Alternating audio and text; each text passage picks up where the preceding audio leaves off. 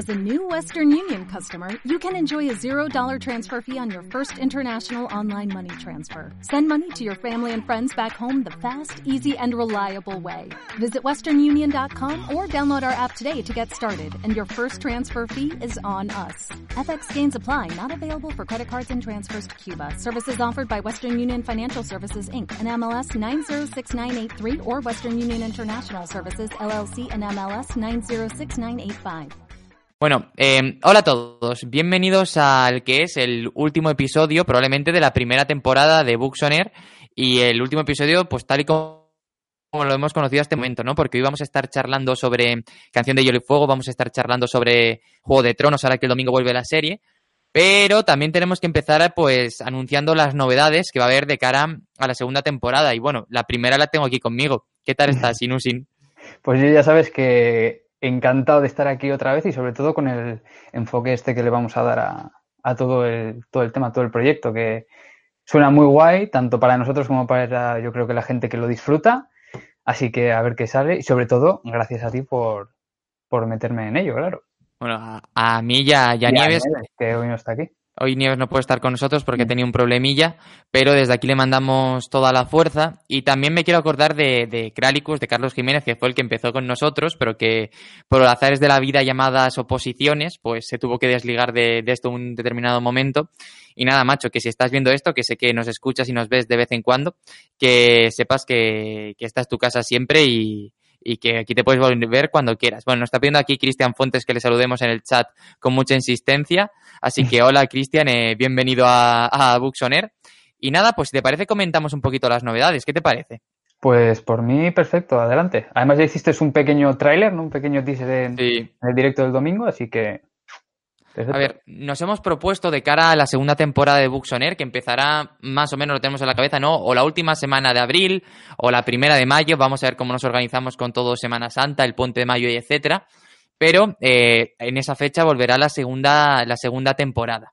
Y en esa segunda temporada lo que queremos hacer es, sobre todo, darle un toque más, pues un poco más profesional o organizarnos mejor e intentar llegar a más gente, ¿no? Al final queremos que Air deje de ser un proyecto que esté adosado a canales que vaya girando de uno a otro y queremos darle personalidad propia. Por ello, lo primero que hemos hecho es, hemos, tenemos un dominio nuevo, que la web todavía no está activa, pero lo estará para la próxima. Tenemos un nuevo canal de YouTube, que es donde se van a subir todos los episodios de Books on Air, que está en la cajita de descripción, pero de hecho, os lo voy a apuntar aquí en el chat, por si acaso alguien quiere, quiere suscribirse, empezará con la segunda temporada y resubiremos los de la primera temporada poco a poco también. Pero bueno, lo voy a dejar por aquí, canal Books on Air. Eso es que el contenido no falte. Todo mejor ahí agrupado, ¿no? Que estar, que estar repartido entre otros canales y sobre todo, yo por la parte que a mí me toca, yo como el mío no está enfocado directamente en, en literatura, a mí no me importa en- en lo que ya comentábamos, el coger y estar eh, aportando contenido, aportando material a otros canales, pero si encima tenemos un punto concreto, un sitio donde reunirnos todos siempre sin tener que andar, pues más que para nosotros, para los demás, el pinchando de aquí para allí, pues yo creo que también es mucho más cómodo. Mira, nos dice, sí, nos dice por aquí Mario Salinero que ya se ha suscrito, pues muchísimas gracias. Y, y Dostoyevsky, Dostoyevsky nos dice, ostras, tanto tiempo sin Air, pues es que como queremos hacerlo bien, pues en vez de que nos pillen las prisas y aprovechando que tenemos estos días un poquito más de vacaciones, pues queremos ponernos en serio. El tema es ese, ¿no? Que mm, se va a subir ahí y luego vamos a seguir subiéndolo tanto a iVoox como a iTunes como a Spotify y también vamos a centralizarlo todo en booksonair.fm que ya tenemos la página web ahí preparada, solo falta que la llenemos de- del contenido, pero que vamos, eso se hará en las, en las próximas semanas también. Eh, quizá la principal novedad es que tú estás aquí con nosotros, que tenemos muchas ganas, y la segunda gran novedad es que para asegurar una mejor calidad de audio, para asegurar un mejor contenido y para asegurar no estar dependiendo de momentos como hoy que, por ejemplo, Nieves no ha podido venir, o para no estar dependiendo de solo tener una hora, sino que en función del día nos explayemos lo que haga falta em, y darle ese toque más profesional, no vamos a hacer el programa en directo, aunque sí que lo vamos a subir en formato eh, estreno a YouTube que lo subiremos en ese momento y luego lo subiremos también a todas las plataformas para que podáis ir comentando en directo y nosotros estaremos en el chat en la medida de lo posible. Seguramente siempre habrá uno por lo menos, Mm, aunque la idea es estar los tres, claro. Claro. Eh, ahí comentando todos nosotros, pues con todo lo que vayáis diciendo, pero así nos aseguramos que no hay caídas de sonido, que si hemos metido la pata en algún momento lo podamos rectificar en pos de hacerlo mejor, podemos meterle musiquita, podemos hacer que esto sea un proyecto que no sea simplemente eso, una charla en YouTube, sino que tenga esa personalidad propia y vaya, y vaya pues un poquito más para arriba. Sobre todo lo que comentábamos de cuando estábamos los tres, que igual el, chat quedaba un poco más ahí en la esquina, y tanto por nosotros como por vosotros, que sois los que estáis ahí, pues nos da un poco de, pena que igual no podamos poner toda la atención que deberíamos.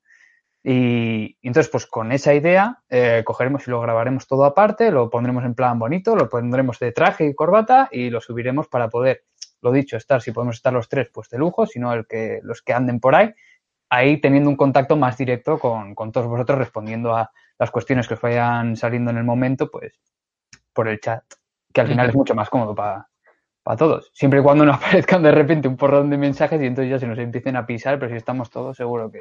Sí, pero, pero el caso es sobre todo eso que has dicho, que con tres nos hemos dado cuenta de que el chat lo vamos mirando, pero pasa dos cosas. O bien estamos mirando el chat y perdemos totalmente el hilo de lo que estamos contando, y luego la verdad es que nos da mucha rabia, pues decir, joder, no hemos contado nada o bien eh, no hacemos caso porque estamos entre nosotros hablando y le perdemos de vista. Entonces esa es la idea. Y además yo creo también lo de la duración va a ser una ventaja porque claro, no es lo mismo para nosotros grabar un martes a las 9 cansados, que yo ahora por ejemplo luego me tengo que ir a trabajar un poquitín más y ya con todas las peripecias del día, que por ejemplo juntarnos, yo que sé, un domingo a las 10 de la mañana, grabar dos o tres horas de programa si nos apetece de un tema sin ningún problema, editarlo y publicarlo ya para que lo tengáis todos vosotros. O sea que el objetivo es dar un paso adelante con Buxoner, que ya que llevamos 31 programas con este, pues entendemos que bueno, que algo de interés le hemos puesto. Exactamente. Y nada, pues yo creo que podemos empezar a, charlar ya después de toda esta novedad. Eh, bueno, dicen por aquí que Inusin pedazo de fichaje, pues el mejor que podíamos fichar, sin ninguna duda. y digo que ahora que ya tenemos esto, pues podemos empezar a charlar acerca de, Juego de Tronos. No sin antes decir que se han suscrito ya personas al canal, así que muchísimas gracias. Eh, lo iremos poniendo bonito, iremos poniendo las redes bonitas y todas las cosillas bonitas de aquí a los, a los próximos días. Y bueno, pues más allá de ello, eh, hoy veníamos a charlar con motivo de que, mm, de que la semana que viene, el domingo, empieza la nueva temporada de, Juego de Tronos de la serie, pues hablar un poquito de las novelas, que creo que tú solo te has leído dos o tres, ¿no? Yo me he leído la primera y tengo ah. ahí empezada la segunda. O sea que si alguien quiere hacer algún spoiler y nunca ha podido porque siempre le da el reparo, eh, al menos por mi parte, puede estar tranquilo porque lo bueno que tiene esta memoria tan maravillosa es que dentro de dos horas no me voy a acordar. Así que no pasa nada. Bueno, y, también vamos a estar charlando sobre la serie porque al final aquí cuando algo sale de un libro, pues entendemos que también está relacionado con la literatura y podemos, pues eso, vamos a charlar tranquilamente, comentad todo lo que queréis, que lo iremos mirando, que hoy somos dos sin ningún problema. Mm, haremos teorías al final, lo que sea, ¿no? Que al mm. final lo que queremos es pasar un buen rato de martes. Así que para empezar, yo te quería preguntar, pues, ¿por qué crees que Canción de Hielo y Fuego o Juego de Tronos ha conseguido este éxito arrollador, este impacto en, el mundo, ¿no? Porque al final es, creo, la serie más descargada y pirateada de la historia, que no es poco. Hombre, eh, pues partiendo de que mucha gente entró a la serie por, los libros, porque al final no tenemos que olvidar que eh, esa comunidad fan de, los libros eh, previos a toda la serie estuvo ahí y cuando, pues como cualquier seguidor de, yo que sé, ya sea de, libros, de cómics o de cualquier cosa, y de repente te sacan una adaptación, eh, pues lo normal es que ese público seguidor ¿no? se vuelque con esa apuesta, porque no deja de ser una apuesta, no deja, de ser arriesgado. Y sobre todo en estos casos en los que la fantasía pues muchas veces depende de muchos elementos de, de efectos especiales y en cuanto tienes algún elemento 3D un poco cojo, pues enseguida se te echan al cuello y suele ser fácil que la gente quede descontenta, pues todo ese, ese apoyo de los fans que venían de los libros fue, fue uno de los pilares que ayudó a, que se formase lo que tenemos a día de hoy. Sí que es cierto que yo, por ejemplo, cuando eh, descubrí Juego de Tronos, bueno, Digo Juego de Tronos por, comentar la serie, pero en sí toda la saga de Canción de Hielo y Fuego. Sí, vamos a usar el nombre un poco indistintamente, ¿no? Intentaremos como especificar de qué estamos hablando, pero al final yo lo concibo todo prácticamente como una sola cosa. Sí, eso es, se te mezclan los conceptos, pero todos entendemos de qué nos estamos refiriendo. Eh, fue gracias a un artículo de un periódico de El Correo en el que cogían y uno de los titulares creo que eran que lo ponían como el nuevo o el Tolkien del siglo del siglo XXI. Y con ese tipo de, vamos a decir, de clickbait, ¿no? Es con el que igual la gente que no conocía a este, a este autor y a estas obras, pues empezó a eh, engancharse un poquito más, a picar un poco. Luego yo fui de los que siempre dijo, me voy a leer primero los libros antes de ponerme con la serie. Y pasó la primera temporada, pasó la segunda, pasó la tercera y de repente vas viendo que va sumando las, los capítulos. Además está todo el boom este de, de las series, porque antes se consumían series, pero no hasta esta escala. Sí, es que hoy en día parece que las series es el nuevo cine. O sea, ahora mismo la serie tiene un nivel que, que yo creo que se consume mucho más, poniéndolo todo en contexto, ¿no? Que son más horas de tiempo, ¿no? Pero yo creo que se consume mucho más que cine a nivel general. Además es que es muy fácil hoy en día consumir series con todas las plataformas, ¿no? Entonces se ha, se ha hecho todo muy, muy simple. Yo recuerdo una de las primeras series que yo vi así de este de esta duración y de esta calidad, por, por así decirlo, fue mm, eh, Hermanos de Sangre, que eran, no, no, recuerdo ahora si eran 12 capítulos o algo así, pero bueno, que eran capítulos de una hora. Y yo en aquel momento dije, bueno, madre mía, ¿cómo que un capítulo de una hora? Pues esto es una película. Y además yo que venía de todo el anime y tal, que son capítulos de 20 minutos o algo así, pues me chocaba mucho. Entonces yo creo que por aquel entonces no se concebía de, de esa forma y que poco a poco, pues con otras series como yo que sé, fue pues Breaking Bad y todas estas de, de sobre todo también ambientadas igual en novela negra y, y ese tipo de misterio policíaco y así, eh, pues se fue un poco eh, cocinando lo que luego acabaron siendo este tipo de, de, contenido de tan larga duración y con tantos presupuestos, porque no tenemos que olvidar que Juego de Tronos, cuando empezó la serie, el presupuesto que tenía era muchísimo, muchísimo menor que el que tenía ahora, que el que tiene a día de hoy. Uh -huh. Y entonces esa cantidad de fans que se sumaron a la serie por apostar, por apoyar a ese proyecto que tanto les había gustado y que los libros a mí me parecen lo que yo he leído y el que haya leído más puede aportar muchísimo más. Eh, me parece una, una, maravilla, la verdad, me gustan mucho. Sí que creo que además hay un tema que me gustaría luego coger y, comentar, a ver qué opinas tanto tú como todos los que andan por ahí. Y, y luego estamos los que cogimos y entramos a la serie esperando ahí reculando un poco con empezar con los libros, porque son cosas, los tengo aquí, los he traído porque me gusta tenerlos al lado cuando hablamos de... de Yo los iba a sacar, cosa... pero como tengo 800 libros encima de ellos, he decidido al final dejarlos en la estantería bien. Claro, yo tengo la, la, suerte de que a mí me los trajo mi hermana en un viaje a, a Reino Unido, que fue ¡ay! este pedazo pack por una cosa de 30 euros, está el segundo por aquí, pero es que ah. esto, este grosor Claro, es que tú ves esto por 30 euros y dices, me lo tengo que comprar sí o sí, además con sus, sus extras, su... esto era el mapa, si no me equivoco. Pero, sí, ese tipo de cositas, que quieras que no, pues por 30 euros, que valían en su momento creo que eran 60 o algo así, y tiene esas rebajas en literatura, que es una maravilla y que nos gustaría ver aquí, pues dije, ahora sí que le voy a dar eh, caña a los libros, y además ya me había visto toda la serie. Uh -huh. Entonces. Y eh, no ha pasado, ¿no? Exactamente. De momento le di al primero. Además, aquí fue cuando empecé a, a tomar todo lo de poner las, los posts a tomar notas. Porque es que con eso está relacionado lo que luego, lo que luego quiero, quiero sacar. Y, y por eso creo que ha llegado hasta estos puntos. Porque se juntaron tanto los que seguían el, los libros y vieron esta apuesta y decidieron apoyarla, como los que no conocían estos libros, eh, empezaron por ver un poco qué era este nuevo Tolkien, este nuevo Señor de los Anillos, por así decirlo, que luego a grandes rasgos no deja de ser en muchos aspectos como una especie de telenovela ambientada en un en un aura medieval. Fantástico.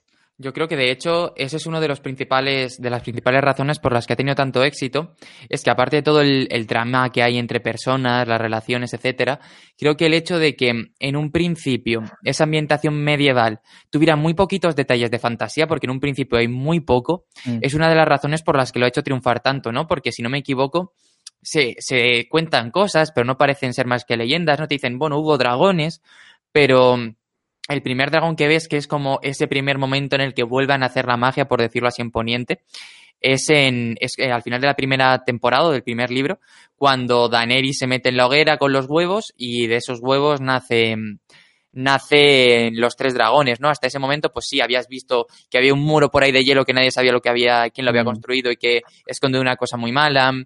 Tienes algunos detallitos, como algunas visiones que tiene Bran cuando ya la han tirado de por ahí pero en realidad no hay nada de verdad fantasioso, ¿no? Yo creo que tanto la novela, tanto las novelas como la serie lo ha hecho muy bien, porque cuando ya te ha metido ese, ese elemento fantástico, que suele ser a lo mejor lo que causa rechazo en mucha gente, que creo que cada vez menos de hecho, pues ya estabas enganchado, entonces ya no te ibas a ir para atrás. Exactamente. Además, si no recuerdo mal, en el primer libro, en el prólogo, te contaba un poquito, así por encima, la especie de leyenda de que había unos seres que estaban muertos, pero que no, que andaban por ahí y tal. Y entonces tú, si te has visto la serie, pues más o menos sabes eh, por dónde van los tiros. Pero si no, tú igual llegas a eso y no sabes cómo, cómo te lo van a plantear y más luego viendo la extensión de cada uno de los volúmenes, pues no sabes qué vertiente va a tirar. Y si te estás comiendo un libro de 300, 400 páginas y lo que estás viendo es eso, que la fantasía es algo anecdótico, que igual lo puedes relacionar pues porque hay caballeros, espadas y poco más, pero que tanto como fantasía igual se queda un poco eh, grande hasta el punto ese en el que ya empiezan a aparecer pues eh, dragones y entonces ya sí que puedes decir, ahora, vale, ahora sí. Y en el momento en el que yo lo vi en la serie, yo lo sabía ya, pues porque al final todo el mundo lo comentaba, salía en los trailers, salía en todos lados y sabes que había dragones por algún lado. Pero hasta que no los ves, yo creo que no asimilas en realidad que estás ante una historia de, fantasía. Igual que luego, una vez que ya salen, tienes ahí el leve aroma a ello, pero sigue teniendo una relevancia fundamental eh, todo ese, esa telenovela, esa relación que hay entre personajes a mí me parece brutal. Tal y como están construidos, eh, impresionante. De, de, hecho, todo el tema de fantasía no tiene más importancia que con algunas tramas que tiene por ahí John, que tiene alguna, con algún pequeño detalle que tiene Bran, pero tampoco tiene mucha importancia, pero es que el resto de los personajes está ocupado entre ellos sí. y no miran más allá, ¿no? Y no es esta última temporada donde ya más o menos, o sea, la anterior, la que todavía no ha salido, donde ya la mayor parte de la gente empieza a poner el foco en, en los muertos que vienen, ¿no? En los caminantes. Y, bueno, y esta última que será seguramente centrada totalmente en ellos, ¿no? Porque ya es como para lo que se ha estado preparando todo, pero a mí no me deja llamar mucho la atención lo bien que está construida una historia, que ese es el foco principal, el verdadero conflicto, y que se pasa prácticamente de lado a lo largo de todas, todos los episodios y de todos los libros.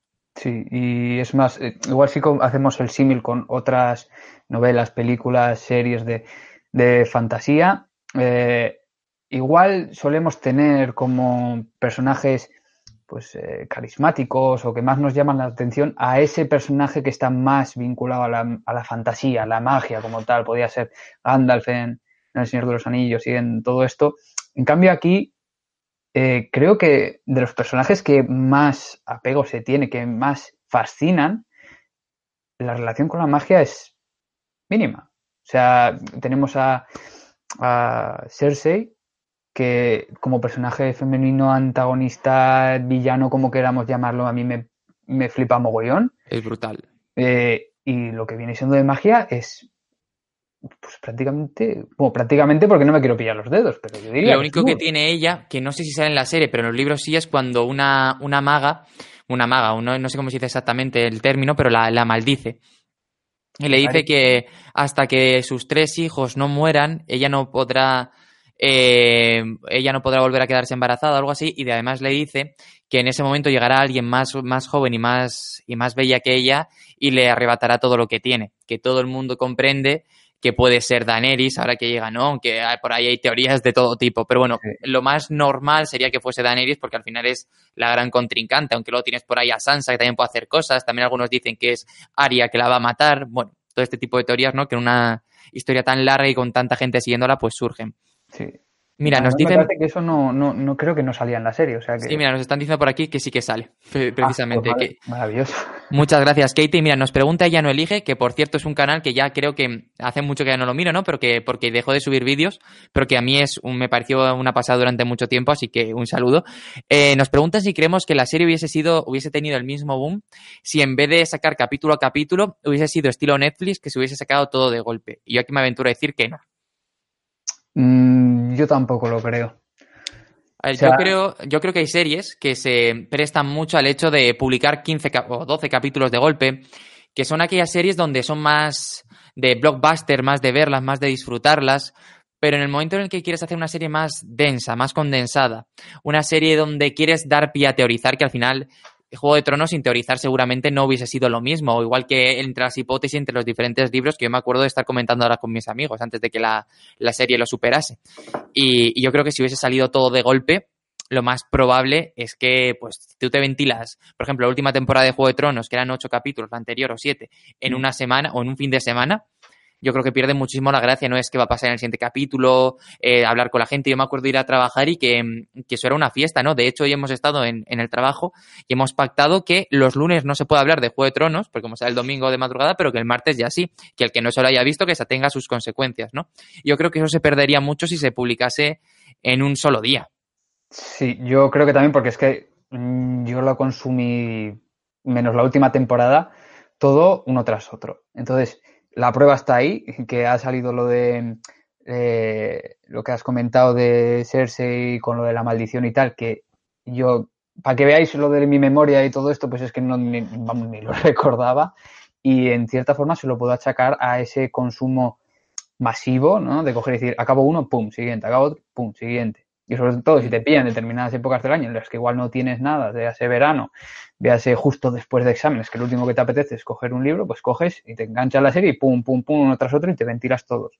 Y pierdes ese, lo que dices tú, ese gustillo, ese retoque a sacar tus teorías, aquí qué puede pasar, que ahora, una vez que ya he visto todo y estoy esperando como todos ansiaba que salga esta nueva temporada, pues sí que podemos sacar ese lado más, más fan, ¿no? En lugar de solamente centrarnos en lo que nos están contando, centrarnos en qué es lo que no nos cuentan, por dónde pueden tirar.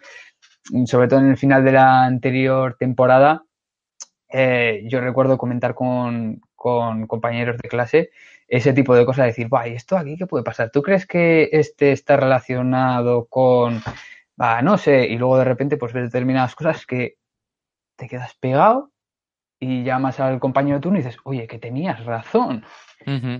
Yo creo que se está viviendo algo parecido a lo que fue el fenómeno Lost en su día, que yo creo que es la serie que más se asemeja en cuanto al impacto, ¿no? Yo creo que Lost puso como en, en, el mapa las series de televisión y a pesar de que hay muchas series muy buenas, yo creo que Canción de Hielo y Fuego es ese gran exponente, ¿no? De lo que son las series hoy en día. De hecho, por eso Netflix va a sacar la de Gerald de Rivia, eh, Amazon va a sacar la de, la de Aragón, creo, eh, HBO va a sacar tropecientos spin-offs de Juego de Tronos, es decir, mm. que ha marcado como una tendencia y que yo creo que se va a intentar mantener por todas.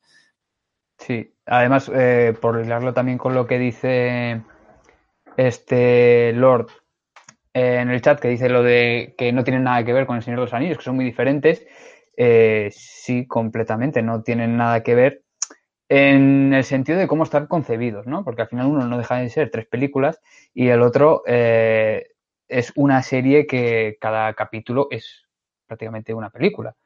Entonces, esa forma de consumo, esa forma de disfrute, no tiene nada que ver uno con otro. Lo único que estamos diciendo que está relacionado es ese, esa fantasía que rodea las dos historias, aunque por eso creo que es tan importante la, el trasfondo de los personajes que tiene eh, Juego de Tronos en comparación a otro tipo de, de contenido de, del mismo género, porque este peso de los personajes le da ese valor más eso, yo es que lo relaciono un poco como una telenovela. Al final, eso, ese lío entre familias, entre personajes, tal. Yo, yo es que creo que la calidad literaria de, Canción de Hielo y Fuego es, está fuera de toda duda. Me refiero, yo creo que El Señor de los Anillos es muy bueno y, y, marca una tendencia porque, aparte de todo el mundo que crea Tolkien, es como un punto de inflexión en lo que es la fantasía, ¿no? Crea como una nueva forma de hacer fantasía, eh, establece unos arquetipos, crea los hobbits. Pero a mí personalmente, por ejemplo, me gusta más Canción de Hielo y Fuego en cuanto a, la trama, a la historia. Seguramente a nivel de, world building y todo esto, pues Tolkien le da 10.000 patadas a R.R. Martin, ¿no? Pero a mí como juega Martin con las intrigas, el hecho de que los personajes mientan unos a otros y tú como lector te sientas perdido, todo el tema de las traiciones, todo... Porque sí, es una novela que es fantasía, ¿no? Pero es que te habla de sociedad, te habla de religión, te habla de de, pues, de, cualquier tipo de crueldad que ha habido a lo largo de la, de la historia y te pone una serie de circunstancias que eh, en un contexto fantástico en realidad se están dando en tu día a día, ¿no? Evidentemente nadie tiene dragones, pero sí en, muchas en muchos países ha habido personas que sienten que les han quitado el trono y se ha reclamado. Aquí en España esto ha pasado pues un montón de veces. Em, también te ponen esa piel de esos personajes que tienen em, problemas para estar en el mismo nivel que otros, porque no hay que olvidar que Tyrion es un enano, por ejemplo, y está ahí utilizando sus virtudes. Jon es un bastardo, aunque bueno, eh, llámalo X, ¿no? Em, Cersei, el principal problema que tiene y por lo que está peleándose durante toda la, saga y durante toda la serie, es que es una mujer y que como mujer no le dejan hacer lo mismo que un hombre. Daenerys la han tenido ahí a lo largo, se escapó y sobrevivió de milagro. Te quiero decir que al final te está mostrando un mundo en el que los personajes que a priori lo tenían más complicado son los que hoy en día están permaneciendo, ¿no? Sansa, que se ha criticado un montón. Joder, Sansa ha pasado por un montón de putadas a lo largo de toda la serie, ¿no? Entonces, mm. yo creo, por ejemplo, que le he disfrutado mucho también en formato serie, en formato novela, porque he ido escuchando a lo largo de todo el proceso un podcast que es podcast de Hielo y Fuego, que han ido publicando un podcast semanal desde hace 8 o 9 años, desde que empezó todo esto. Y, claro, te iban montando teorías, te iban contando contexto, entonces al final te creaban como un universo en el que tú estuvieses viéndolo o no, pues tenías mucha información por todos lados. Y yo creo que eso me ha hecho, me ha hecho disfrutarlo mucho. Yo desde aquí recomiendo que, que lo escuchéis. De hecho, del último tráiler que, que, eran 30 segundos, se hicieron un programa de tres horas y media, te quiero decir, que, que, son unos cracks ya de todo esto. Sí, es que yo creo que es lo esa riqueza que tienen todos los personajes, que cada uno de ellos son súper distintos uno de otro, tiene unas personalidades muy, muy marcadas, tanto principales como secundarios, permiten que luego eh, una persona sola o ya en una conversación eh, salgan teorías por todos lados, además con esto que juegan mucho hoy en día todo el tema eh, audiovisual de determinado detalle que igual tú no te has fijado y ha pasado desapercibido y entonces, sobre todo con YouTube, ¿no? Buscas y te empiezan a salir, por lo dicho, teorías y cosas de esto porque estaba aquí, que igual estaba puesto pues, por, porque sí y no tiene ningún tipo de explicación, pero siempre está ese fenómeno fan, ese darle la vuelta a todo y decir esto está puesto aquí porque seguro que pasa algo, está relacionado o al final se descubre no sé qué o incluso no llega a descubrir y es el propio autor el que nos ha dejado ahí una cola de tazo de lo que sea que luego igual no tiene nada que ver. Pero bueno, igual que el hecho este que decía eh, R.R. Martin que el final, esta última temporada que va a salir, que es muy distinto a lo de los libros. Mm, yo no sé hasta qué punto creérmelo por el hecho de es que, ¿qué va a decir? ¿No? O sea, va a decir, oye, que, el final de mi libro va a ser el mismo que la serie, que pues como que no merece la pena ya leerlo, ¿no? Claro, pero te siembra esa duda de qué pasará, joder, será verdad, ¿no? Y permite ya que se empiece a sacar teorías de, pues yo creo que igual en el libro puede tirar por aquí. Claro, el que solo haya leído, pues habrá visto esas diferencias. En, el, en, el, libro, por ejemplo, eh, hay cosas muy distintas, ¿no? A cómo se pone. Por ejemplo, perdón, por ejemplo, hay como otra persona que dice que es un Targaryen, aunque se supone que es más un fuego oscuro, pero qué tal, que ha conquistado ya medio poniente, o sea, casi toda la parte del sur, por ejemplo. Eso ya te pone una pieza totalmente distinta en el tablero. Entonces, claro, eh, no sabes si John está vivo todavía en los libros, simplemente lo matan y ahí se queda. En la serie lo han revivido, que todos imaginábamos que lo iban a revivir. Pero, pero bueno, en el libro está ahí muerto desde hace ya muchos años. Eh, Caitlyn la revive y la convierte en una especie de asesina por ahí, ¿no? La, dama del corazón de piedra. Lady del corazón de piedra. Entonces, mm. claro, que tiene otras fichas, tiene otras piezas. Eh, y, a ver cómo las mueve. De hecho, puede crear cosas muy distintas si se lo propone, ¿no? Aunque yo creo que no divergirá mucho, que el final tiene que ser igualmente la batalla de unos contra los muertos, que a lo mejor luego quedan otros vivos. Pero no, no, por ejemplo, no me creo que en un contexto en el que en la serie, por ejemplo, fuese John al final el que ganase, que no, no sé por qué lo dudo bastante, en el libro no fuese así. Es que me, a lo mejor llega de otra manera, pero ese final redondo mm, dudaría mucho si fuese distinto. Sí, al final tiene muchas tiene muchas ramas este árbol, ¿no? Y sobre todo si va por un final eh, family friendly de estos, eh, pues lo más probable es que cada uno tenga un final distinto para intentar contentar al público, porque mucha gente coge y si le gusta más una adaptación dice, pues para mí eh, la historia es esta. El final tiene, tiene esa posibilidad, ¿no? De ver cómo, cómo reacciona la gente ante un final y si la gente lo odia, decir, pues voy a cambiarlo un poquito para que la gente no se me tire al cuello. Mira, nos dicen por aquí que eh, si alguien ha leído El Caballero de los Siete Reinos, no, no lo he leído, pero lo tengo ahí, la verdad. Yo nada, ni, ni idea, vamos. Y nos dicen por aquí que, eh, que ella cree, ella no elige, que los caminos para llegar al final van a ser totalmente distintos, totalmente mayúscula, pero que al final, que al final, final será el mismo, ¿no? Y aquí quiero pedirle a Lord que cuando comentes, eh, por favor, indícanos de qué estás hablando, porque el chat va con una especie de delay de 30 segundos, un minuto, entonces a veces, si solo es una respuesta escueta, nos cuesta un poquitín identificarlo. te iba a hacer, ¿Tú sabías que la saga iba a ser en un principio tres libros? Pues no tenía ni idea, la verdad. Y viendo el tochal que es esto, joder, iba a ser Juego de Tronos, Danza de Dragones y lo último que iba a ser el de, el de Vientos de Invierno, el, de Vientos de Invierno, creo que iba a ser así. Pero claro, eh, George R. Martin empezó a escribir el primero, Juego de Tronos, y se dio cuenta de que se le iba totalmente de las manos, ¿no? Que esa pequeña idea que tenía, en principio no iba a ser así. De hecho, eh, los tres primeros libros, en un principio iba a ser la trama del primero, el 4 y el 5, la del segundo, y la, lo que quede sería el final de la trilogía. De hecho, por eso, cuando tú acabas el tercer libro, que equivale a la cuarta temporada de la serie, Mm. más o menos las tramas de todos los personajes están medio cerradas en ese punto, ¿no? Porque entonces lo que Martin pretendía hacer en un principio era hacer un salto temporal, que pasasen cuatro o cinco años desde ese momento para volver a retomarlo. Y esto no se hizo primero, porque, claro, eh, se le había ido totalmente de las manos esto y ya había un momento en el que, bueno, y luego dos, porque se dio cuenta de que a algunos personajes este salto temporal les venía muy bien, por ejemplo, a lo mejor Daenerys podía estar cinco años gobernando en Meereen, ¿no? Mm. Pero había otros donde era mucho más difícil explicarlo, ¿no? ¿Qué hace Arya cinco años por ahí perdida? Cosas así. Entonces, se quedan, se quedan cojos ahí. Claro, y, dijo, jo, es que igual voy a tener que explicar muchas cosas por flashback y cosas así. Entonces, por eso lo descartó. Pero a mí me sorprende eso, que en un principio iban a ser tres y que luego se fue yendo totalmente de las manos. Pero tiene sentido cuando lo piensas, es ahí, ¿no? Y al final, Danza de Dragones y Festín de Cuervos, que es el 4 y el 5, no deja de ser el mismo libro, solo que en uno tienes unos personajes y en otro otro, pero se narra a la misma velocidad. Y además creo recordar, y si no que me corrijan, que el final de, o sea, el tercer libro, eh, yo lo he leído como que es el más denso a la hora de leer, que es como más pesado. No, ese, es el, ese es el cuarto. El cuarto. Igual es por esa relación que dices tú que el cuarto y el quinto son como el mismo, pero visto desde. Sí, es mm. porque, porque, porque, bueno, lo diré bien. Porque, claro, lo que hace es separar a los personajes, ¿no? Entonces pone la historia de unos personajes en un momento y la historia de otros personajes en, en el otro. Entonces, claro, el problema es que te quedan en un libro, pues, personajes como Brienne, que a ver, sin faltar el respeto a nadie, ¿no? Y en otro te queda John, te queda Daenerys y dices, uff, em, simplemente por esto ya me está. El cuarto es, no está nada mal, pero yo creo que es de los cuatro, de los cinco libros, a mí es el que más pesado se me hizo.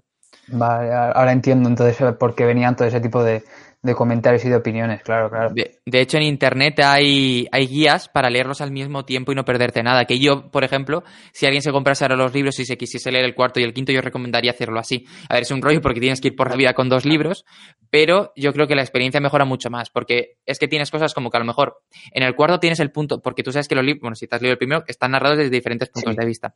Pues en el cuarto tienes, por ejemplo, puntos de vista de Sam y en el quinto puntos de vista de John. Entonces, claro, hay momentos en los que coinciden. Entonces, luego, en el libro siguiente ves la conversación que ha tenido con Sam, pero desde el otro punto de vista. Y esto seguramente, haciéndolo en el mismo, pues enriquece, enriquecería bastante.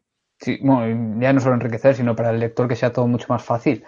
Que no se acabe perdiendo, y sobre todo para la gente que tiene la memoria como yo, ¿no? Que igual leen una, una reacción, unas conversaciones que luego cuando las ven en el siguiente son totalmente nuevas porque ni se acuerdan de que las leyeron en el libro anterior. Y no, y claro, tú ves cómo reacciona, por ejemplo, Sam ante una conversación que es cuando le envía a John a lo de hacerse maestre. Y claro, Sam dice, joder, no sé qué, no sé cuánto, no lo está tan convencido, ¿no? De lo que quiere hacer. Pero John, por ejemplo, cuando luego estás desde su punto de vista y lo ves y lees sus pensamientos, pues lo tiene mucho más claro. Dice, ah, tal, porque quiero que Sam haga esto para conseguir esto, esto y esto, y porque es la persona en la que más me fío, etcétera, ¿no? Entonces está todo como muy hilado, que a ver, que yo entiendo que a partir del cuarto libro, el problema, el problema, entre comillas, que tiene es que se le abre un montón todo. Eh, por ejemplo, el cuarto libro lo que tienes mete todo lo de las Islas del Hierro. Entonces, hmm. claro, en, la serie tienes a Euron y tienes a Zion y a la hermana.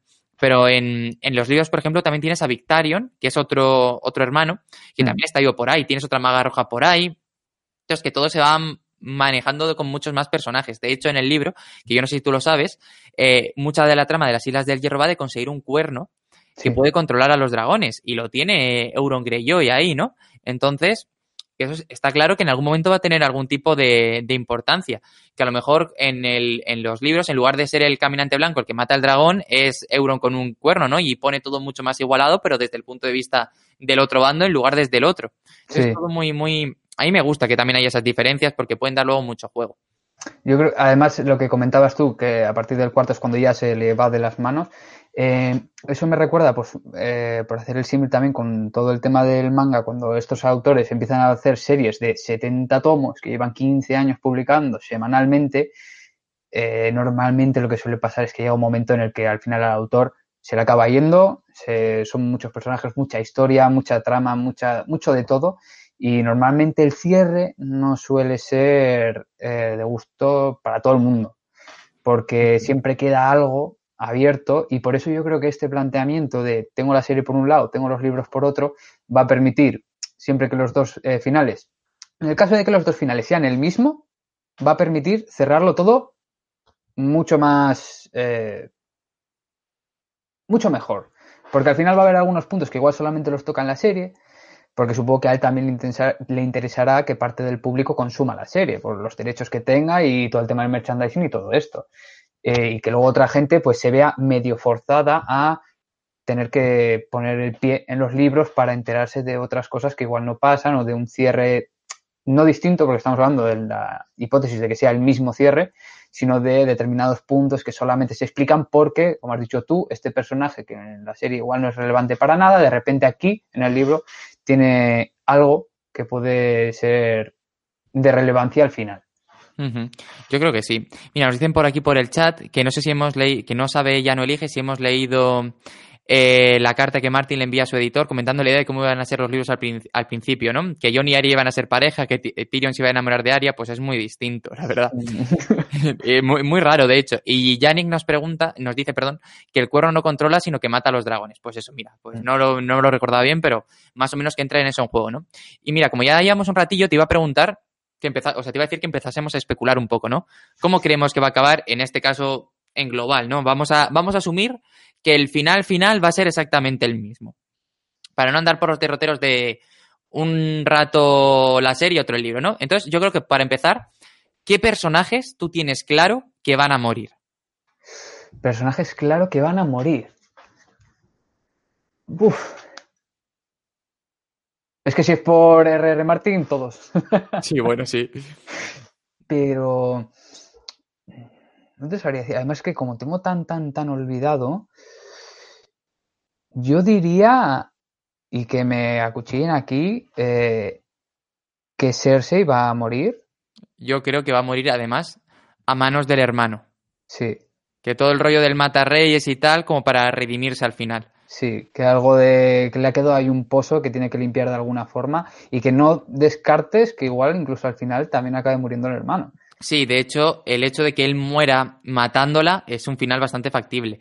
Yo creo que todo empieza a cambiar en el hermano cuando va a por Olena Tyrell y le da el veneno ese y le dice, tú no lo ves porque estás enamorado, pero ella es un monstruo.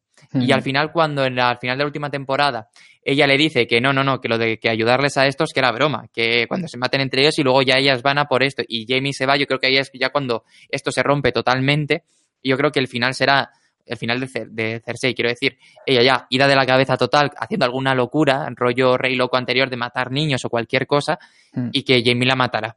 Ah, de hecho, me gustaría más que la matase Arya, pero creo que es más romántico en el sentido de, de cerrar el círculo que lo haga Jamie. Sí, igual si fuese Arya sería como demasiado evidente, ¿no? que es igual lo que, lo que lleva persiguiendo a lo largo de, temporadas y temporadas. Pero sí. Mira, ya dicen por aquí también, y volvemos ahora. Si quieres, vamos sacando personajes y vamos hablando de lo que pensamos. Vale. Eh, Cersei, ya, ya lo tenemos. Eh, Daenerys, que es la otra reina. ¿Tú qué piensas?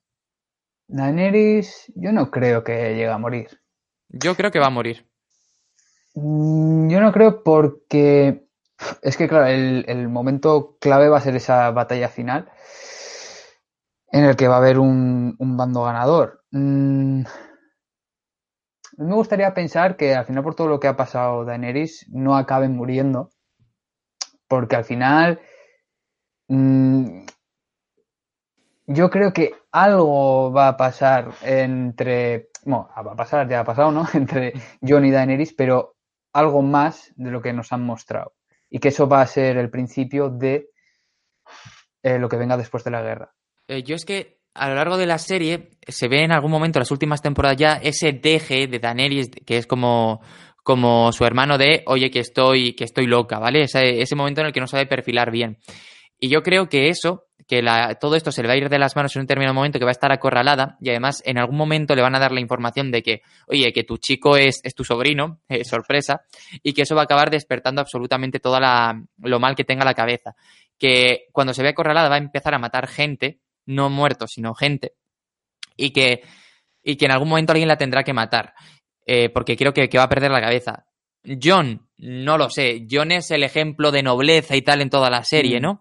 Podría ser. Otro ejemplo que también se me ocurre es, es, es el propio Jamie, ¿no? Que mató a su hermano. Pues esto igual, ¿no? Que tal porque... Porque es una situación muy parecida a lo que pasaba al otro y se cuenta en los libros, en la serie se toca menos, que Jamie no lo mata por matarlo y por una rebelión, lo mata porque el hombre está matando niños, está quemando niños. Entonces lo hace por eso, ¿no? Pues como se le ha quedado la fama, pero en realidad, eh, aunque fuese un motivo egoísta, el resultado es, es bueno. Entonces yo creo que va a morir. De hecho, me, me decepcionaría mucho un final en el que no muriese.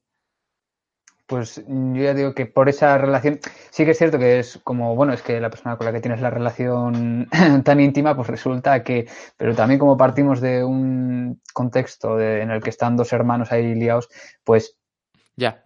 yo qué sé, me veo a John diciéndole, pero tú tranquila, no pasa nada, yo te quiero, yo te quiero, porque estos dos son hermanos y nada les ha impedido estar juntos, ¿por qué a ti y a mí que ni siquiera lo sabíamos y tal?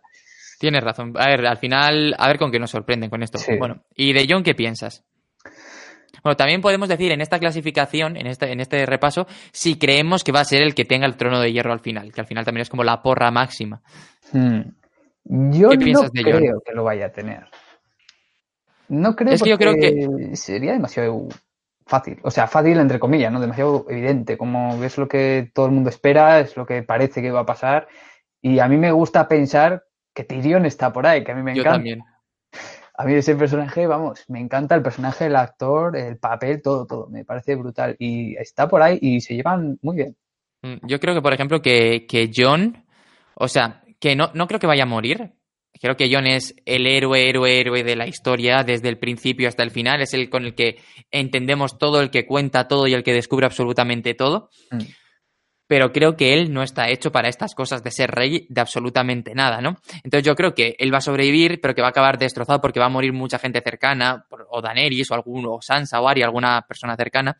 Y voy a decir que esto ya no es para él, ¿no? Que él se retirará, que a lo mejor se va al muro para intentar darle otro uso al muro ahora que ya no tienen que parar nada desde el otro lado, o incluso para seguir siendo Lord Comandante porque al final no deja de ser cierto, aunque él cedió el testigo, ¿no? Pero no deja de ser cierto que los caminantes blancos habían desaparecido durante mucho tiempo y nada asegura que no vuelvan a aparecer en un futuro, ¿no? Pues me lo veo más allí volviendo para allá y viviendo ahí sus, sus años en frío y tal, eh, con sus hermanos, por decirlo así, que es donde de verdad él ha encontrado su sitio, no ha encontrado sitio ni en Invernalia ni en ningún sitio, ha sido ahí donde le han respetado y donde le han querido por quién es y no por linajes ni nada, que en el trono de hierro. Yo en el trono de hierro no me lo imagino de ninguna manera, es más, me decepcionaría mucho.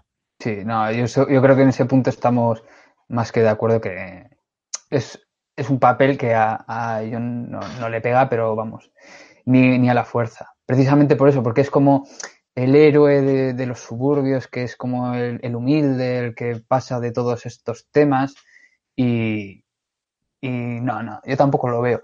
Por eso creo que esa amistad, esa relación que se forja entre Tyrion y Jon es tan, tan importante a este, a este nivel, porque sí que veo la posibilidad de que al final, pues todo el mundo, ¿no? Pueda coger y pueda eh, pedirle a Jon que tome el, el cargo, pero que él al final diga, no, lo que tú dices, no, mira, me voy a mi vida de, de ermitaño, paso de todo, eh, porque yo tengo otras prioridades, yo tengo otras cosas que, que me preocupan, que me llaman la atención, como que, por ejemplo, no vuelva a suceder esto que, que acaba de suceder. Eh, que es su misión en realidad en todo esto. Exactamente. Y por lo tanto prefiero dejar este cargo, esta responsabilidad a alguien eh, con los conocimientos, con la, la formación de poder desempeñar una tarea digna.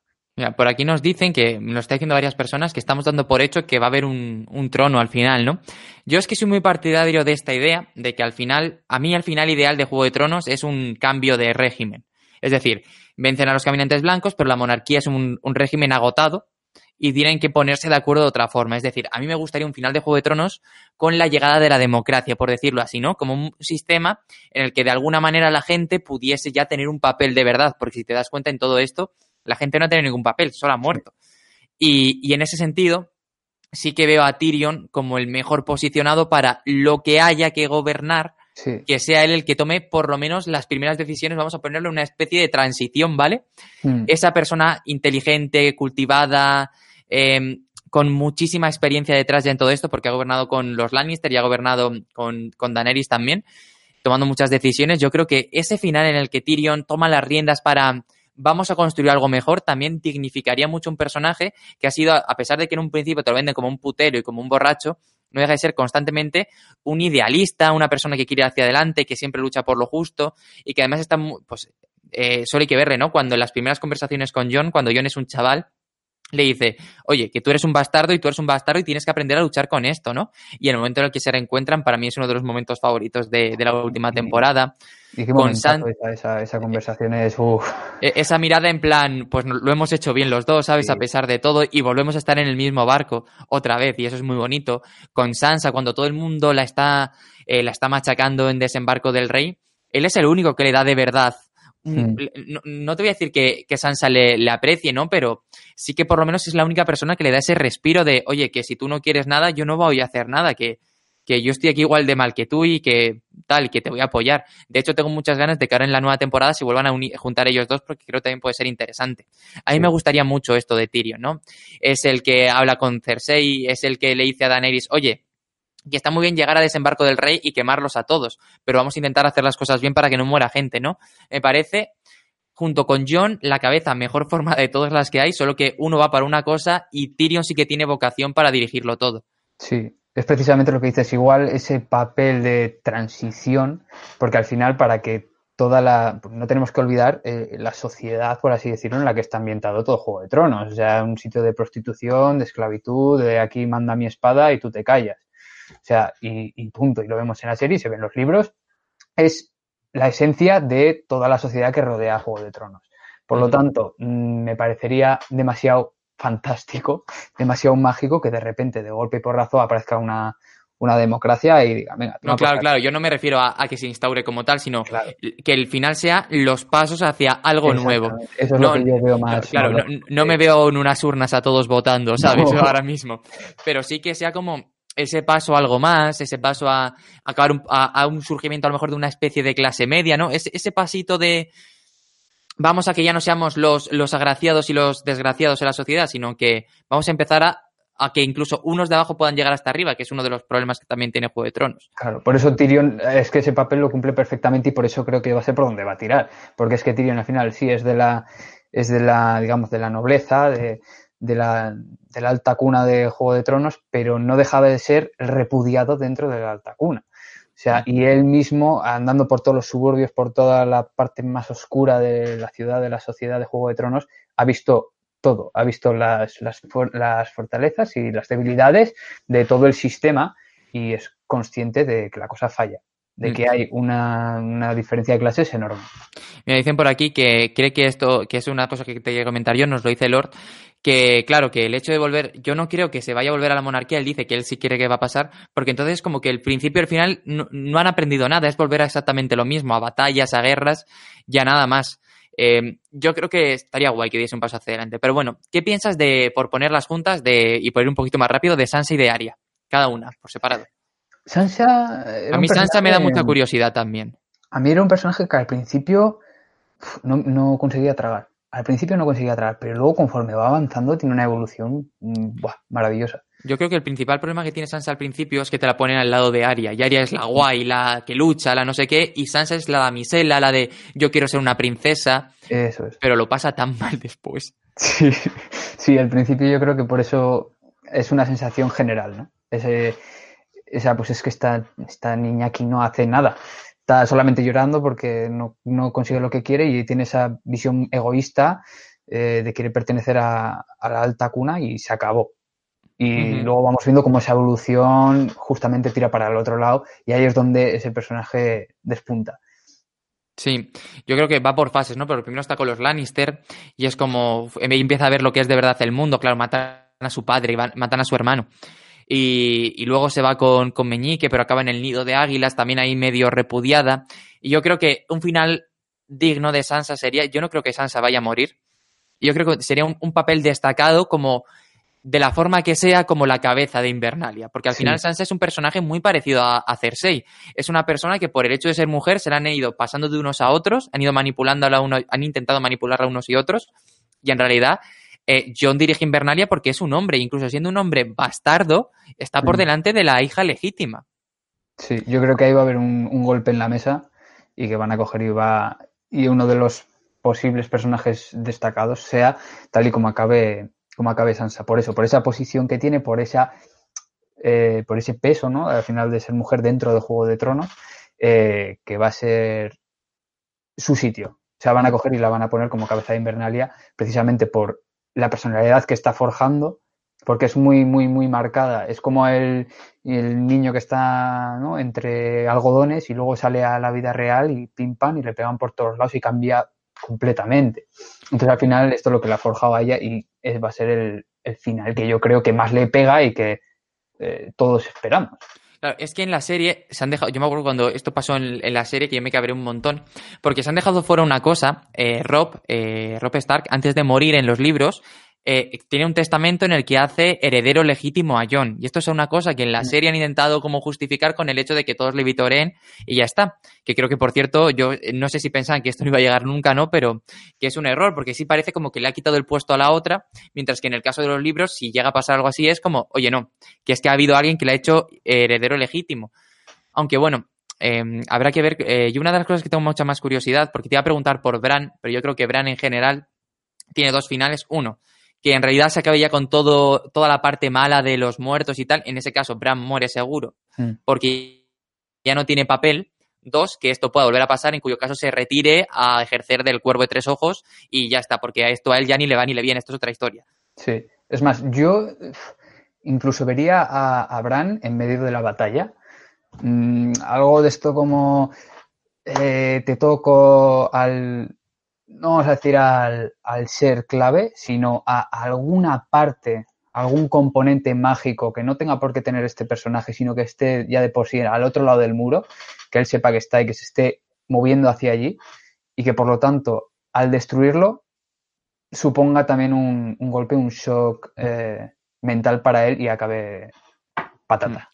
De hecho, eh, una cosa que se ha mostrado es que hay una conexión muy clara entre el Rey de la Noche y Bram, ¿no? Que cuando él se mete en las visiones, el Rey de la Noche es el único que le puede ver de verdad. Y que mm. viéndole y tocándole le encuentra. O sea que hay como una conexión. Algunos dicen que el Rey de la Noche es Bran en otro tiempo, pero eso yo nunca lo he comprado mucho porque en la serie te muestran cómo se hace el Rey de la Noche. Entonces, pues bueno, que tendrá alguna conexión, seguro. Que sea a lo mejor una paradoja temporal de algo, también estaría muy guay. Mm. Hay que ver qué, qué tal lo hacen.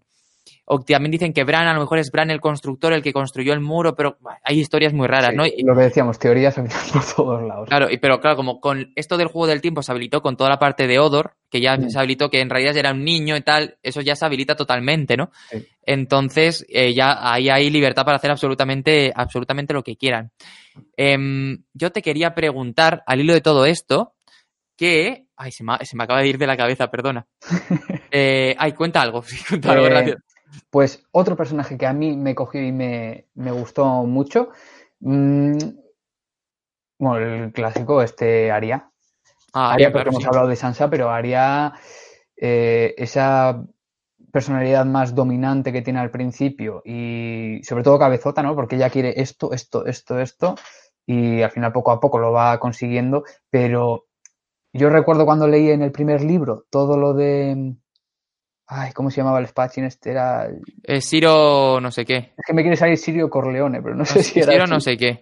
Sí, y esa relación, esa, esa amistad que se forma entre ellos. Sirio, Sirio, Forero, algo así, ¿no? Sí, algo así era. Y pues yo de ahí saqué, saqué, muchas notas, eh, marqué un mogollón de, de frases, porque me parecían que estaban hechas para lecciones para, todos, que nos lo metían dentro del personaje de Aria, pero que eran cosas que podíamos extrapolar a, cualquier otro tipo de, contexto, como pasaba en aquel directo que hicimos de, del libro de los cinco anillos. Sí, estaría muy guay em, enlazarlo, pero YouTube no lo tiró, así que no está. Pero bueno, ya lo resubiremos en algún momento. Eh, ah, sí, te quería preguntar que qué impacto, y yo creo que es como el gran dato de todo de lo que queda, ¿no? ¿Qué impacto va a tener en todo cuando la gente se entere de que John en realidad no es un bastardo, sino que es el, heredero legítimo a absolutamente todo? Pues eh, yo creo que el impacto va a ser algo similar a cuando cogen y le, le intentan pues, proponer como cabeza de invernaria. O sea, de repente todo el mundo le apoya, todo el mundo quiere que él sea el que, el que les guíe, el que les mande, por X o por Y. En este caso, pues eh, tendríamos esa prueba ¿no? de que es el, heredero legítimo. Eh, supongo que también habría casos en los que la gente pues, pediría algún tipo de prueba de que esto es cierto, eh, pero yo creo que la reacción general sería más bien similar. Porque al final volvemos a lo mismo, es un personaje pues muy humilde, de que va desde abajo, como hijo bastardo, que repudiado y que consiga ganar ese favor de toda la sociedad es complicado, pero viendo tal y como se desarrolló todo en Invernalia, eh, va a ser por donde va a pasar y luego va a hilar con lo que comentábamos de, que se va a ir ahí ermitaño a tomar. O sea, que tú piensas que él va como a ganarse el, derecho a ser eh, rey, por decirlo así, por lo que hace y que luego simplemente el hecho de que sea en realidad un Targaryen va a ser como eh, lo que le va a legitimar, pero que aún así la gente le podría haber elegido. De hecho, si ganan los Stark y todos estos, o sea, gana el norte, por decirlo así, y Daenerys, y, asumiendo que a lo mejor Daenerys muere, la cosa va a ser si Daenerys no muere, ¿no? Mm. Pero si muere, es más que probable que, ya por, por eso sea él, ¿no? Ni siquiera va a hacer falta lo otro. Yo creo que se lo dirán, que él flipará, porque yo quiero pensar que esto le va a causar a él una especie de de dilema mental, ¿no? Porque si te fijas en el tráiler, él está en las catacumbas de Invernalia. Y claro, la imagen te muestra como que está viendo al, al padre. Pero yo en mm. realidad cuando vi el tráiler pensé que no, no, no, este no está viendo al padre, este le acaban de decir quién es su madre y está yendo a ver a su madre, que es tanto tiempo pensando que era un bastardo, tanto tiempo pensando que mi madre era una prostituta por ahí y la tenía aquí, era, era un Stark y mi padre, bueno, mi padre nada, ¿no? Pero la tenía aquí, abajo. Y yo creo que ese es el momento en el que ella él va a ir abajo y se va a dar cuenta de todo eso y va a tener esa charla consigo mismo y va a, a pensar, esto ahora no importa, lo importante es lo otro y cuando ganemos se va a ir también para el otro lado. A mí me gustaría ver mucho cómo eh, asimila porque vemos que tiene todo el rato ese, ese miedo a coger y a, hacer con una mujer, pues por si puede ser familia, eh, cercana o lo que sea. En el momento en el que descubra eh, quién es eh, Daenerys, ¿cómo va a asimilar ese, ese golpe? Sí, yo creo que eso se va a ver muy bien en los libros, con todo el juego del monólogo interior y tal. Y habrá que ver qué tal es en la serie, ¿no? La cosa es que, claro, John ha ido como recibiendo todo de carambola, por decirlo así, y él lo ha ido mm. asumiendo. Él fue nombrado Lord Comandante sin presentarse, fue nombrado Rey en el Norte sin pedir nada, y ahora va a ser nombrado seguramente el, líder de todo, que en realidad ahora mismo ya es el líder de como la guerra contra los, muertos junto con Daenerys, pero de hecho el que tiene esa, esa potestad para dirigir dónde se va a desarrollar la guerra, que es en el norte, es Jon. Daenerys es una extranjera que va ahí y nadie la conoce de nada, que sí, tiene dos dragones, pero la gente va a ir a morir por Jon, no va a ir por nadie más. Entonces yo también tengo mucha curiosidad por ver cómo lo va a asumir él, cómo lo va a asumir ella, que también va a ser interesante porque, claro, es que tú piensas que para Daenerys es que todo por lo que ha peleado toda su vida, que ella es la de legítima heredera, de pronto ya no lo va a ser. O sea, todo eso se borra de un plumazo. Entonces, este momento entre ellos tiene que ser muy interesante. Porque, claro, yo asumo que en la serie no va a ser simplemente una noche y ya está, sino que se van a enamorar de verdad. Y eso va a ser como ese, ese conflicto que van a tener entre los dos de, bueno, ¿y ahora qué? Porque, claro, lo ideal sería que se quedasen los dos, pero a ver cómo responde el pueblo ya ante otro, otra especie de incesto. Claro. Es que, es que al final es lo que comentábamos, todo ese tipo de teorías, porque con toda esta eh, red de, personajes, de tramas, de, de, telenovela que hay, tanto con unos como con otros, es que da pie a mogollón de cosas, tío. Es que es una burrada. Y que haya conseguido este, este autor hacer todo esto y conseguir semejante repercusión, me parece. Me parece una, una, pasada. No, de verdad, a mí me parece que, el éxito que ha tenido es, está fuera de toda duda. Y, y, nada, pues llevamos una, casi una horita. Yo creo que mm, podemos hacer una última predicción si quieres. Vale. Y eh, luego tengo que hacer el, eh, la pregunta esta que tengo aquí metida dentro desde que me leí el primer libro, pero... Vale, pues si quieres hacemos esta y ya vamos con esa. Yo antes de entrar con esa te quería decir que en los libros yo he leído gente que dice, no, igual John en los libros no es el hijo de no sé quién, pero tú te relees el primer libro sabiendo todo y lo ves por todas partes. Eh, prométemelo Ned, prométemelo, las visiones de Ned en sueños de la otra con el otro ahí, que está secuestrada en la Torre de Alegría, no está secuestrada, está embarazada y es para que nadie la vea, ¿no? Porque se supone que eso, el hecho de que se casen, se deja medio caer todo, entonces que tú cuando vuelves para atrás es muy fácil, muy fácil verlo. Sí, además yo que me lo leí justo después de todo, es que ya ves, ves todo. Es imposible no verlo y además es que está hiper presente desde el primer momento, ¿no? Que tú a lo mejor lo lees la primera vez y lo ves ahí, pero cuando ya lo conoces, es que está en todos los lados. De hecho, el gran conflicto de Ned en todo momento, sobre todo cuando ya le empieza a ir mal, es se lo tengo que decir a John, se lo tengo que decir a John, se lo tengo que decir a John, porque él no quiere morirse con esa idea en su cabeza, ¿no? Además que desde el primer momento te dicen, no, pero es que Ned Stark en realidad es una persona súper noble, nunca haría eso. Y, es capaz de cargar con una carga así durante toda su vida para proteger a, John. Y le manda al muro siendo consciente de que es necesario para que él luego descubra todo esto, porque seguramente sabe que el maestro ahí es el, último Targaryen que supone que queda vivo, ¿no? Entonces es como todo muy unido. Sí. Yo lo que te quería preguntar es, a ya modo de predicción, ¿y el sexto libro para cuándo? ¿Para cuándo? Pues esa es buena. Yo le doy un, un año más. Según salga la, el, final de la temporada, eh, un año. Mm. La temporada son seis o siete capítulos, creo que son seis. Sí. Eh, o sea, que acaba en, en, en, junio, a principios de junio, mes y medio, ¿no? Mitad de mayo, junio. Yo creo que en septiembre, octubre tenemos el anuncio del sexto libro y que el año que viene, rollo febrero, marzo, sale seguro, que está esperando a que se acabe la serie para poder capitalizar todo el impacto ya, ¿no? Exactamente, le da ese añito ahí de, de, ventaja para que el que se ha acabado quiera más va a los libros y pues un poco ese, pues sí, esa, esa ayuda, ese tiempo para asimilar todo y que luego crezca ese fenómeno fan, ese fenómeno necesito, el último. Echarlo de menos, ¿no? Porque si acaba en junio y lo sacas en julio, aparte que es un mes malísimo, ¿no? Pero si fuese así, diría la gente, uff, ya estoy muy saturado de esto, ¿no? Pero claro, si lo sacas un año después, la gente, uff, pues ya tengo ganas de saber cómo ha acabado, no me acuerdo de las cosas, voy a aprovechar este tiempo para releerme los libros y para rever la serie, y yo creo que va a tener mucho tirón. Y yo también no me juego una mano, pero creo que me jugaría algo a que en febrero o marzo del año que viene está segurísimo. Y nada, ¿cuál era tu pregunta? Mm, me he dado cuenta cuando me estaba leyendo el primer libro, sobre todo creo que por eso fue por lo que empezó todo lo de las anotaciones y las citas en, el libro, que sobre todo en la parte esta que además nos han dicho por el chat, que era Sirio Forel, creo, creo que ponía, eh, que el libro está estructurado de una forma que sea muy fácil sacar citas que sean fáciles de recordar.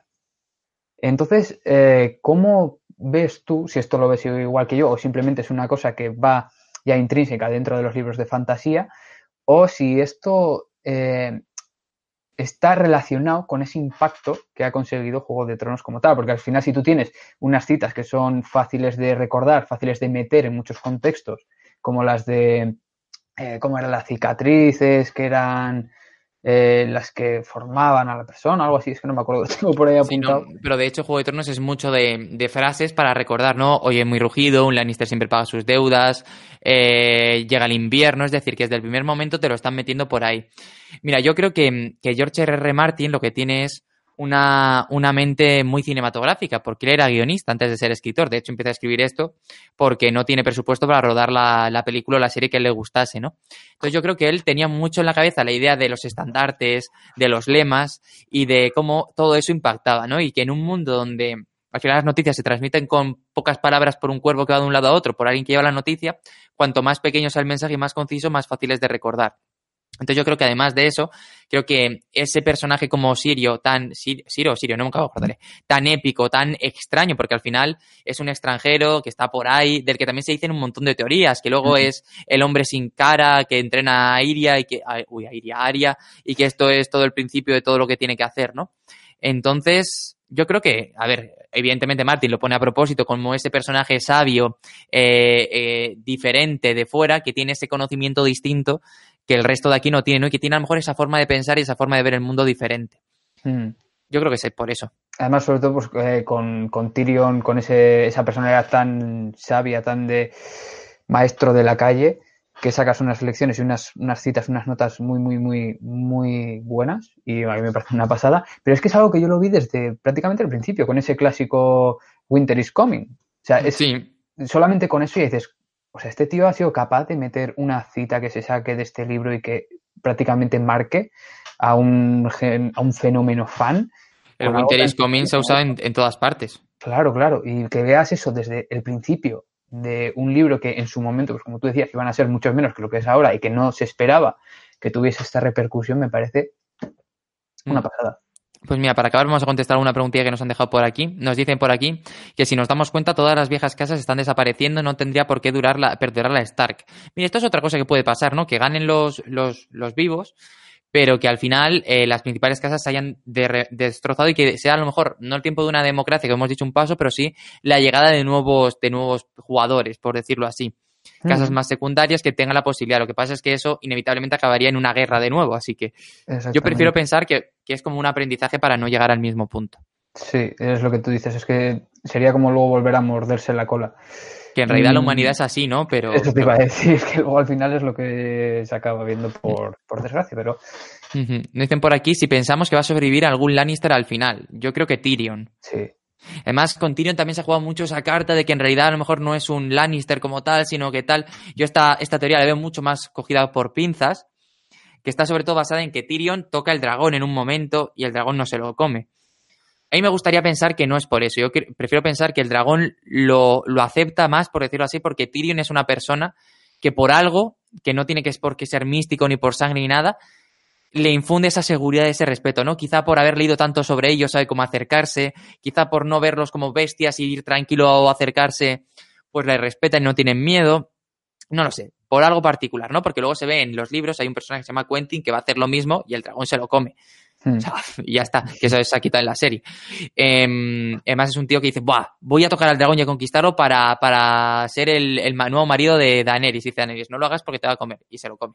Claro, pero igual, igual precisamente es por eso, ¿no? Que Tyrion tiene un, una personalidad más, más humilde en ese sentido, más clara, no, no tan buscando él sacar provecho de algún tipo de acción como esta. Entonces mm el dragón sea un poco ese instinto animal, ¿no? Que siempre dicen que los perros huelen el miedo, que si vas a hacer daño enseguida se van a dar cuenta, pues ese tipo de cosas. De hecho, a mí no me gustaría nada que hubiese ese giro de Tyrion también es un Lannister porque es en plan, esto ya ha pasado una vez con Jon, o sea, dos veces ya me parece demasiado exagerado, vale, que una cosa es que un hijo y otra cosa es que de pronto todos los hijos eh, sean de otro lado, ¿no? se han puesto aquí a repoblar medio mundo. Claro, que, que quedaba solo una Targaryen y de pronto quedan 37 Targaryen por el mundo, ¿no? Que está toda la familia unida.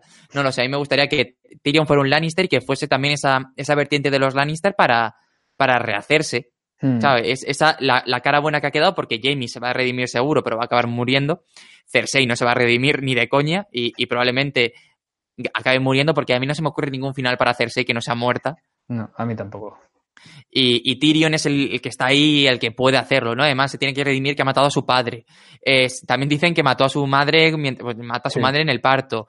Eh, se escapa, eh, no sé, tiene que tener ese toque de volver a ser aceptado ahí en. Sí, y además poner la, la cara buena a una casa como la suya, que es la que pues, bueno, aunque hay mucha gente que le gusta mucho esa casa, pero es como la que está más manchada, ¿no? La más egoísta, más dinero y interés. te puede gustar mucho como, como lector, porque mola un montón la casa Lannister, pero como sociedad dudo mucho que quisieras vivir bajo, bajo Cersei. O sea, como personajes mola un montón, como tu reina, ni puñetera gracia. Así que bueno, pues con esto vamos a ir cerrando. Eh, muchas gracias a todos por estar ahí. Eh, recordad que para los que hayáis llegado un poquito más tarde, este es el final de la primera temporada. Volveremos en dos, tres semanitas con un proyecto mucho más asentado. Y tenéis en la cajita de descripción el canal que hemos hecho de Books on donde a partir del, de, hecho, dentro de dos o tres semanas vais a encontrar estos, estos podcasts, estos vídeos. Así que os animamos a que lo sigáis. De hecho, lo voy a poner también en, la cajita de, de, los comentarios, por si alguien lo quiere seguir y se ha perdido y, que volveremos por ahí, volveremos por iVoox, volveremos con iTunes, con Spotify en un, en un formato un poco distinto. Estará Nieves de nuevo, que no ha podido estar con nosotros, estaremos los tres. Y, bueno, que vamos a intentar darle ese toque, ¿no? Y además recordad que todavía no está, pero que en booksoner.fm también nos vamos a tener ahí todo el contenido, tenemos redes que les vamos a dar mucha más caña, es decir, que vamos a trabajar más en que este proyecto salga hacia adelante con un poquito más de personalidad propia y no seamos solo Nieves, Carmelo y Ara Inusin, sino que sea Booksoner donde estamos Nieves, Carmelo y Inusin. Exactamente. Con, con ganas, con ilusión y, y, esperemos que salga todo bien. Y con vuestro apoyo, pues más todavía. Si os gusta este tipo de contenido, pues con, yo supongo que con esa idea es con lo que hacemos todo esto, para nosotros hacerlo más cómodo a la hora de nosotros poder grabarlo, que lo comentábamos al principio, por eso de poder editarlo todo después y subirlo y estar comentando con vosotros, no como ahora, que como habéis visto en algunos casos el chat ha quedado un poquito más de lado, y eso que somos dos. Claro, si vamos a ser tres, es que si somos tres eh, perdemos el hilo muy fácilmente si nos vamos al chat. Así que el objetivo es ese, ¿no? Daros mayor calidad y, que el programa no sea eso, una hora como es ahora, sino que puedan ser, pues perfectamente, pues hoy, hoy nos podemos estar hablando, si es Estado Nieves, pues perfectamente dos o tres horas. Entonces, no tener que limitarnos a esta franja horaria, sino poder grabar en el momento y luego subirlo en el momento donde se pueda ver también. Hmm. Además, eso, sobre todo teniendo en cuenta que yo eh, de los libros me he leído el primero solamente. O sea que si Nieves hubiese estado aquí, pues habría aportado mucho más en ese ah, sentido. hoy nos podíamos haber tirado perfectamente dos o tres horas, pero claro, yo ahora me tengo que ir a trabajar, entonces no puedo asumir más, ¿no? Así que nada, que eh, por estas cositas vamos a cambiarlo para, para finales de mayo, principio, perdón, finales de abril, principios de mayo. Estará en el canal, iVoox, y Spotify y bueno, pues que nos sigáis si os apetece conocer todo este, este proyecto, que vamos a intentar que salga muy bien. Y que nada más, que Inosim, pues un placer tenerte en el equipo. A ti por, por invitarme y por contar conmigo para todo ello. Nada, pues nada, que el resto que nos veremos muy, muy prontito y que muchas gracias por estar al otro lado. Eh, los que lo habéis visto en diferido, pues también muchísimas gracias por estar ahí. Y nada, que nos vemos prontito. Hasta luego. Hola, buenos días, mi pana. Buenos días, bienvenido a Sherwin Williams. ¡Ey! ¿Qué onda, compadre? ¿Qué onda? Ya tengo lista la pintura que ordenaste en el ProPlus app. Con más de 6.000 representantes en nuestras tiendas listos para atenderte en tu idioma y beneficios para contratistas que encontrarás en aliadopro.com. En Sherwin Williams somos el aliado del PRO.